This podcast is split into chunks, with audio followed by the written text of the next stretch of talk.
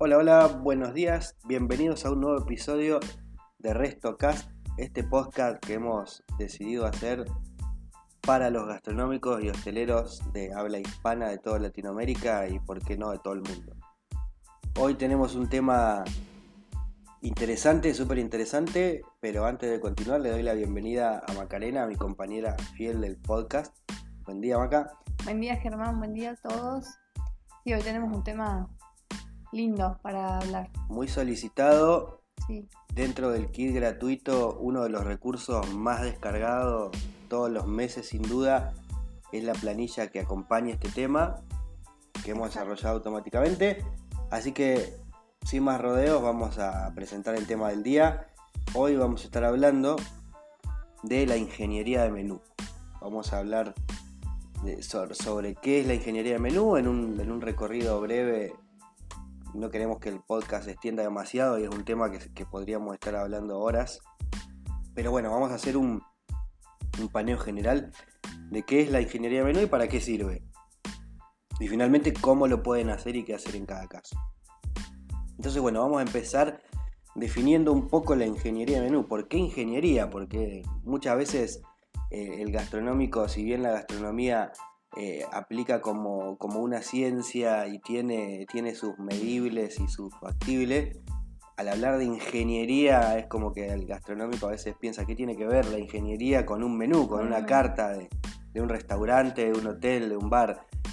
Y básicamente el, el nombre viene dado por el, por el análisis que vamos a hacer, ¿sí? el análisis que vamos a hacer de ese menú, de esa carta, en relación a algunos factores que van a dar los indicadores de qué tan efectivo, tan eficiente y tan positivo es nuestro menú y nos va a permitir detectar si tenemos que hacer cambios o no y en base a qué tener que hacer cambios o no. Y entonces a partir de la ingeniería de menú podemos dejar de ser esos chefs o esos cocineros o esos propietarios de negocios improvisados que hacen cambios sin ningún indicador y que muchas veces hasta pueden cometer errores y pueden sacar de menú platos que sirven a la carta, platos que sirven al menú y poner otros que a lo mejor podrían haber sabido de, de antemano que no le iban a resultar. Básicamente, ¿cuáles son estos indicadores que nosotros utilizamos para hacer un proceso de ingeniería de menú? Y algunos podrían pens- pensar eh, tal vez en, el precio de un plato, podrían pensar en los ingredientes de un plato, podrían pensar en el costo de un plato. Bueno, en realidad hay dos indicadores que son claves para el proceso de ingeniería de menú. Uno tiene que ver con llevar una correcta eh, administración contable ¿sí? del, del menú y otro y el otro tiene que ver un poco con el ticket promedio de nuestro, de nuestro restaurante o, área de comida en un hotel o lo que sea. ¿sí? Entonces los dos indicadores principales sobre los que vamos a trabajar a la hora de hacer una ingeniería de menú son la rentabilidad de un plato y la popularidad. Entonces acá tenemos que empezar a aclarar que para hacer ingeniería de menú es totalmente necesario y no se puede hacer de otra forma tener registros de una X cantidad de tiempo. Normalmente cuando trabajamos ingeniería de menú con nuestros clientes lo hacemos antes de un cambio de menú que regularmente es por estacionalidad, que es una de las estrategias de cambio de menú. Entonces cuando hay un cambio de menú por estacionalidad, porque cambia la materia prima que podemos conseguir, porque cambia la estación y hace falta hacer un cambio de menú, sí se aprovecha la situación para hacer ingeniería de menú y ver cómo vamos a cambiar el menú. Y entonces tenemos ese periodo estacional que puede ser de 4 o 6 meses, el cual vamos a analizar en datos.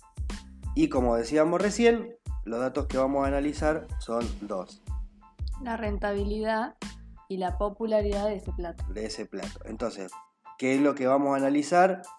Cada uno de los platos de nuestro menú y finalmente el menú en su conjunto. De más está decir que ne- tenemos, necesitamos conocer qué tan rentable es un plato, Sí, ¿Cuánto En- se vende?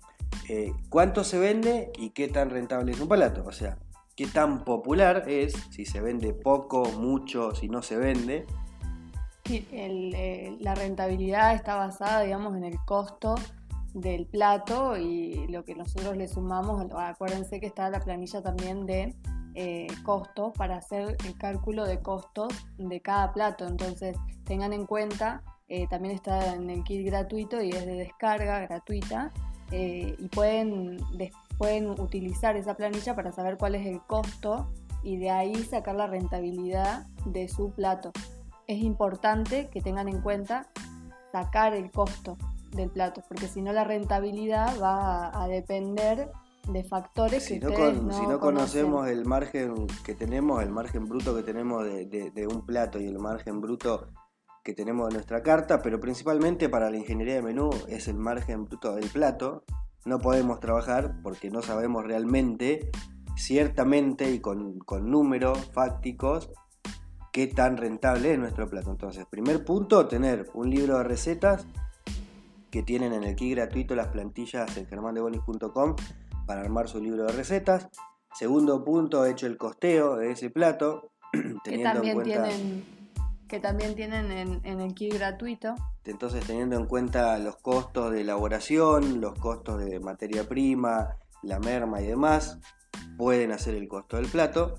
Y una vez que tienen el costo del plato, tener, ya sea por un software, por asientos en un libro diario contable de papel o en un cuadernito, los números de las ventas de plato por plato del periodo de tiempo que ustedes van a analizar. O sea, cuatro meses, seis meses, dos meses.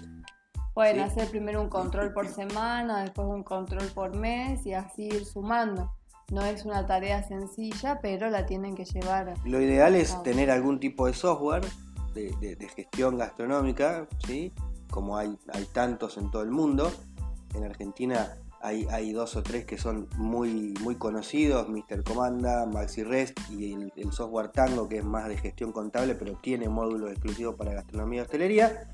Y en el resto del mundo también hay también otros que le van a permitir llevar la facturación de su negocio y después poder rápidamente acceder a un informe de cuáles son los platos más vendidos, qué cantidad se vendió, cuándo y cómo.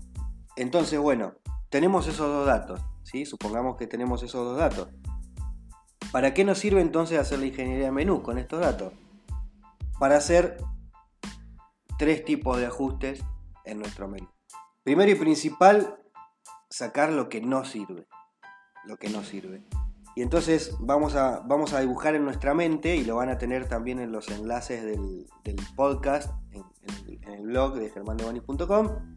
Vamos a dibujar en la mente un cuadrante, una cuadrícula con cuatro sectores donde vamos a poner por un lado rentabilidad, por el otro lado popularidad. Hay una planilla gráfica de esto en el kit gratuito para que se la impriman, la descarguen y puedan hacer el ejercicio, además de la planilla de ingeniería de menú.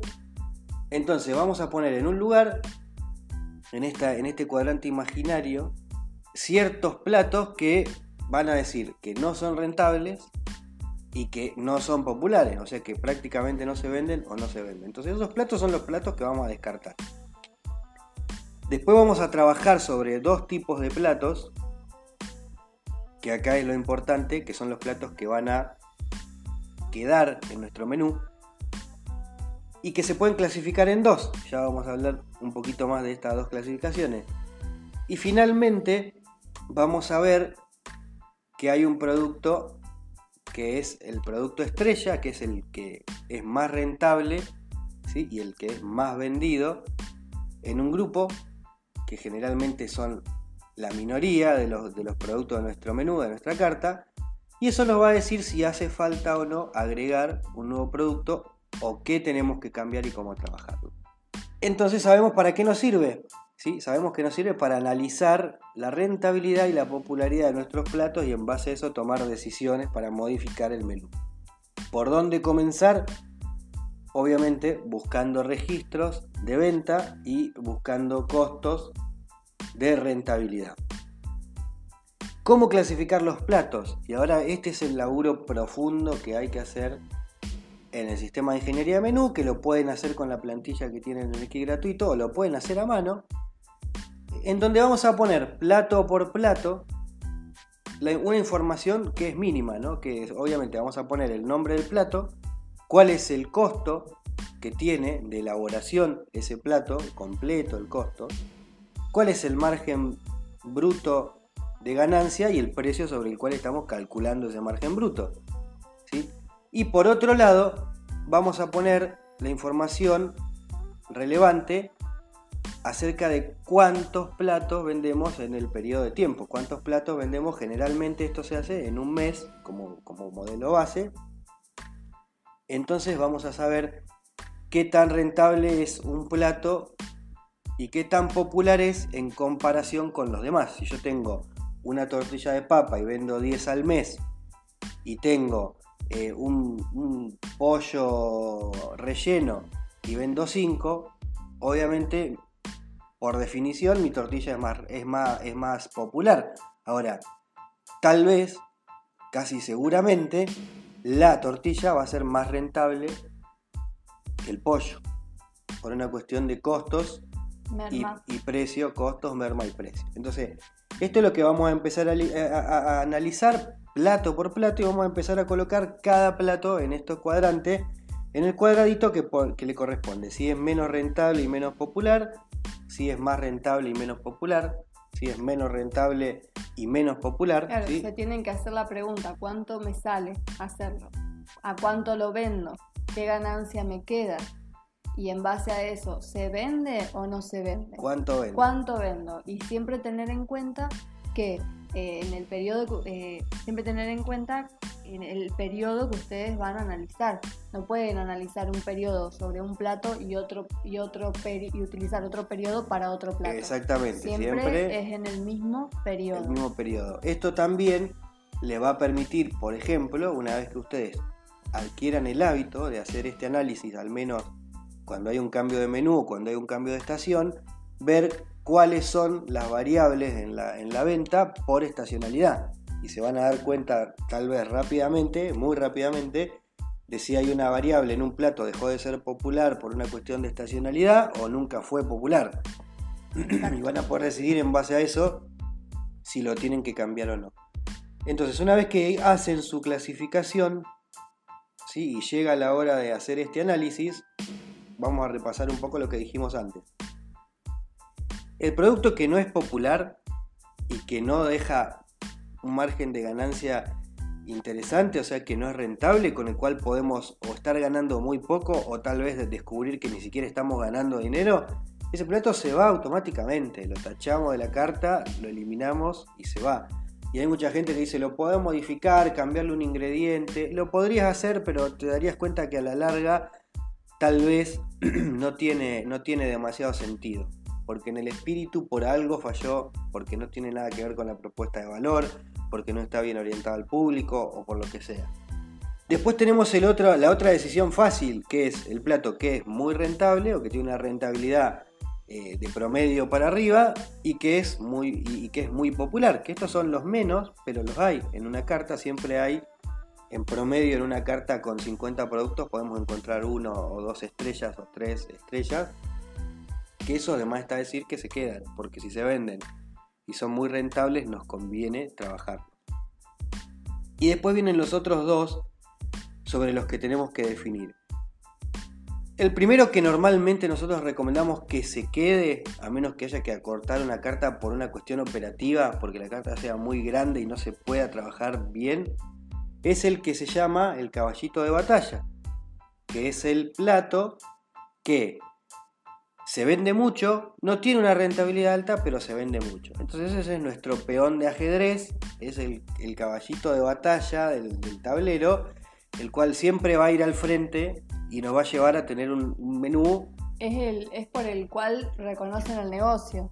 Generalmente. Generalmente. Ah, porque ahí venden este producto que sale tanto y bueno, vamos ahí. Las milanesas del Club de la Milanesa son las mejores de Argentina la milanesa, es solo un producto. La carta tiene 20, 30 productos más, pero el caballito de batalla es la milanesa. Tal vez la milanesa es muy, es muy vendido, es muy popular. Y no sea a lo mejor lo más rentable, pero es lo que le va a llevar clientes a ese negocio y lo va a hacer visible. Entonces, ese producto, desde nuestra perspectiva y desde la perspectiva en general del gastronómico, se queda. A menos que, como le decía, se tenga que ir por una cuestión operativa y digamos, tengo que reducir 20 artículos en mi carta porque no se puede trabajar, porque operativamente no se puede hacer. De cualquier forma, podríamos recortar por otro lado y llegado el caso ver si hace falta sacar algún caballito de batalla. Y el otro producto, que es sobre el cual hay que trabajar, y este sí se puede ir o quedar, es el comodín o el rompecabezas, como le llaman en algunos, en algunos lugares, le, suelen llamar el comodín o rompecabezas, que es un producto que es rentable, pero que no es tan popular. Entonces podemos ver si es que ese producto tal vez no es popular porque estamos fallando en nuestra estrategia de marketing, estamos fallando en nuestra estrategia de comercialización o quizás, como decíamos antes, lo, único que sucede es que por una cuestión de estacionalidad ese producto no es tan popular cuando hacemos el análisis. Pero ese producto siempre recomendamos que se trabaje y se analice más a fondo. Porque a lo mejor tenemos un producto que es muy rentable, no se vende mucho, pero está al final de la carta puesto en una categoría que no corresponde y poco visible.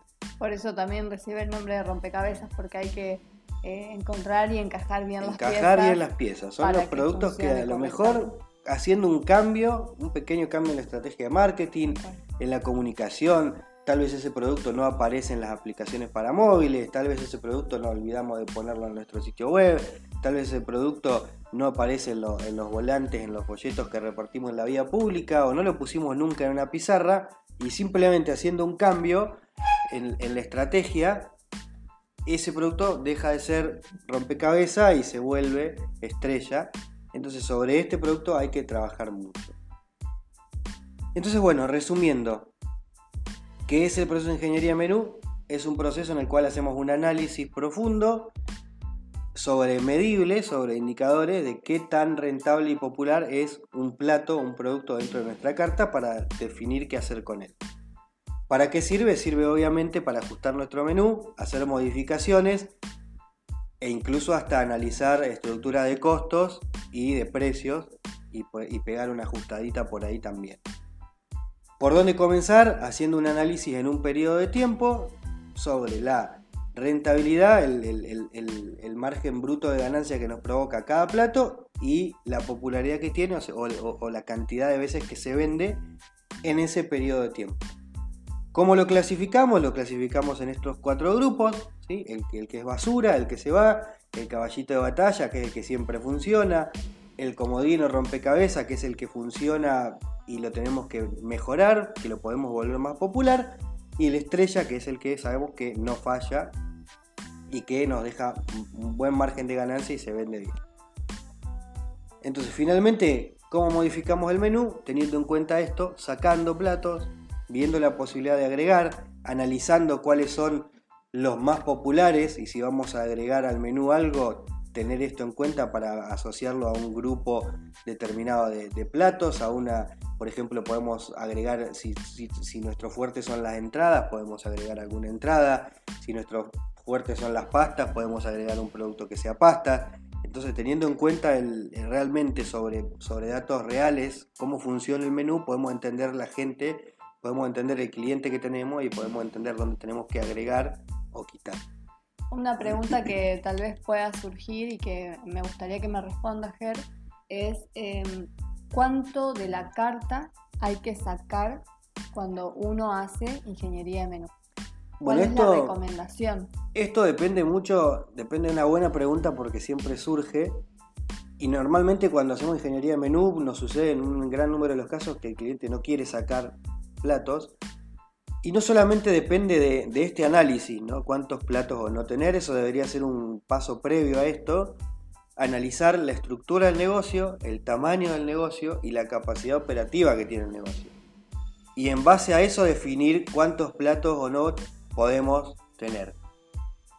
Pero al, hacer el proceso de ingeniería de menú nos va, nos va a decir en realidad qué sacar, más que cuánto sacar.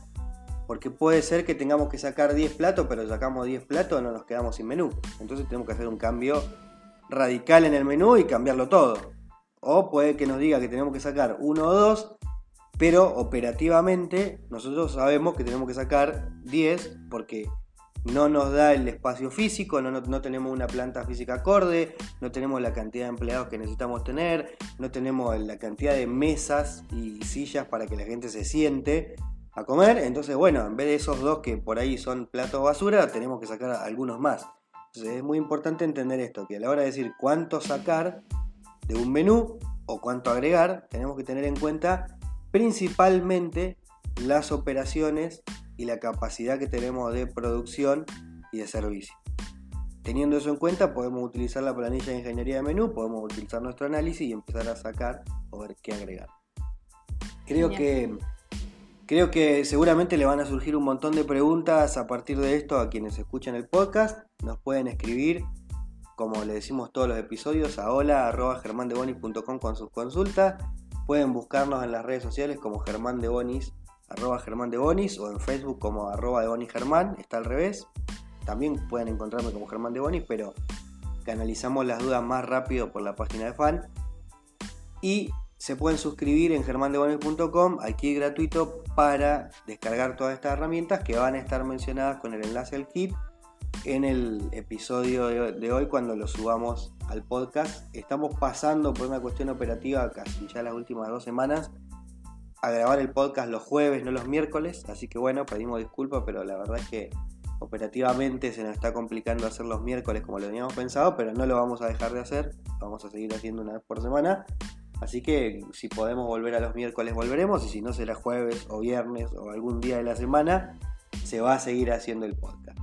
No se olviden de, de hacerlo, de comentarnos cómo les fue, de consultarnos y ya no tienen excusas, lo tienen que hacer. Descarguen la planilla, las planillas. empiecen a tomar datos si no los están tomando y están haciendo, cometiendo el gravísimo error de no llevar un control de cuánto venden eh, y, de qué costo tiene su receta, los podemos ayudar, los podemos asesorar. Tenemos programas de consultoría que se pueden realizar perfectamente en línea. Tenemos montones de recursos, como ya verán o habrán visto en el kit gratuito, Así que estamos a disposición de ustedes para lo que necesiten, pero háganlo, dejen de hacer esos cambios azarosos en el menú y sin ningún sentido y basándose en la intuición, porque generalmente la intuición falla y es lo que pensamos como individuo, pero sin tener ningún indicador. Así que bueno, nos vamos despidiendo. Ya se nos hizo este podcast un poquito más largo, no queremos que se nos haga tan largo para que lo puedan seguir escuchando porque entendemos que los tiempos de la gastronomía son tiranos y no permiten demasiado eh, sentarse a escuchar. Si les gustó el podcast, les sirvió o les sirvieron los otros tres episodios que están en Spotify, en, iTunes, en Anchor, por favor no dejen de compartir en sus redes sociales, comentarle a sus amigos, pasarle un enlace, porque esa es la forma que tenemos nosotros de llegar cada día a más personas con esta información y que les sirva a muchas más personas. Nos vamos, Maca. Nos vamos, La pregunta que les hago en todos los episodios al final del episodio para que se pongan a pensar, pensando, valga la redundancia, un poco en la realidad de la gastronomía en todo el mundo, que es algo por lo cual luchamos por cambiar. Nos gustaría preguntarte, ¿qué pasaría si la gastronomía fuera lo que en realidad soñaste? Le dejamos un saludo y un abrazo grande. Chau, chau. nos escuchamos en el próximo podcast.